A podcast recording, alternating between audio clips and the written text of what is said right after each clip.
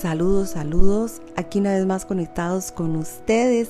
Soy Ana Meléndez. Estamos en el libro de ejercicios en la lección número 13. Ya vamos avanzando. Qué bendición.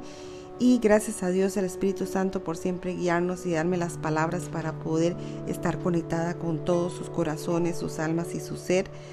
Y como título de la lección 13 del día de hoy es Un mundo sin significado engendra temor. Un mundo sin significado engendra temor. La idea de hoy es realmente una variación de la anterior, excepto que es más específica en cuanto a la emoción suscitada. De hecho, un mundo sin significado es imposible.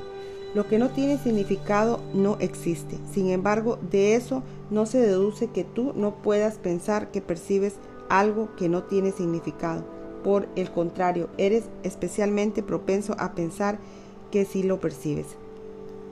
En el punto 2, el reconocimiento de esa falta de significado produce una aguda ansiedad en todos los que se perciben como separados. Representa una situación en la que Dios y el ego se desafían entre sí con respecto a cuál de sus respectivos significados ha de escribirse en el espacio vacío que la falta de significado produce. El ego se abalanza frenéticamente para establecer allí sus propias ideas, temeroso de que de otro modo el vacío pueda ser utilizado para demostrar su propia impotencia e irrealidad. Y solamente en esto está en lo cierto. En el punto 3, es esencial por lo tanto que aprendas a reconocer lo que no tiene significado y aceptarlo sin temor. Si tienes miedo, no podrás por menos que dotar al mundo con atributos que no posee y abarrotarlo con imágenes que no existen. Para el ego, las ilusiones son dispositivos de seguridad, como deben serlo también para ti que te equiparas con él. En el punto 4, los ejercicios de hoy que deben hacerse unas tres o cuatro veces sin exceder un minuto cada vez han de practicarse de manera ligeramente distinta de los anteriores. Repite la idea de hoy para tus adentros con los ojos cerrados Luego abre los ojos y mira lentamente a tu alrededor mientras dices, estoy contemplando un mundo que no tiene significado. Estoy contemplando un mundo que no tiene significado. Repite esta afirmación para tus adentros mientras miras a tu alrededor.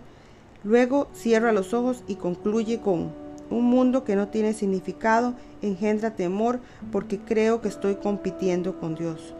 Un mundo que no tiene significado engendra temor porque creo que estoy compitiendo con Dios.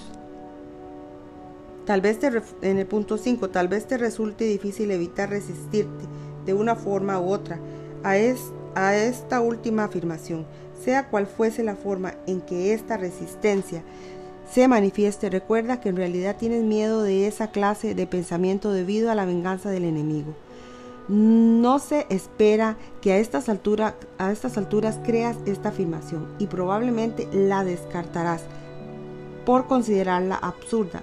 Observa cuidadosamente, no obstante, cualquier señal de temor patente o encubierto que dicha afirmación pueda suscitar.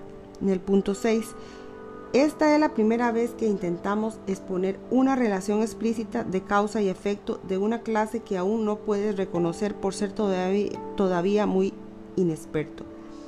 No te enfrasques en esa última afirmación y no trates de ni siquiera de pensar en ella, excepto durante las sesiones de práctica.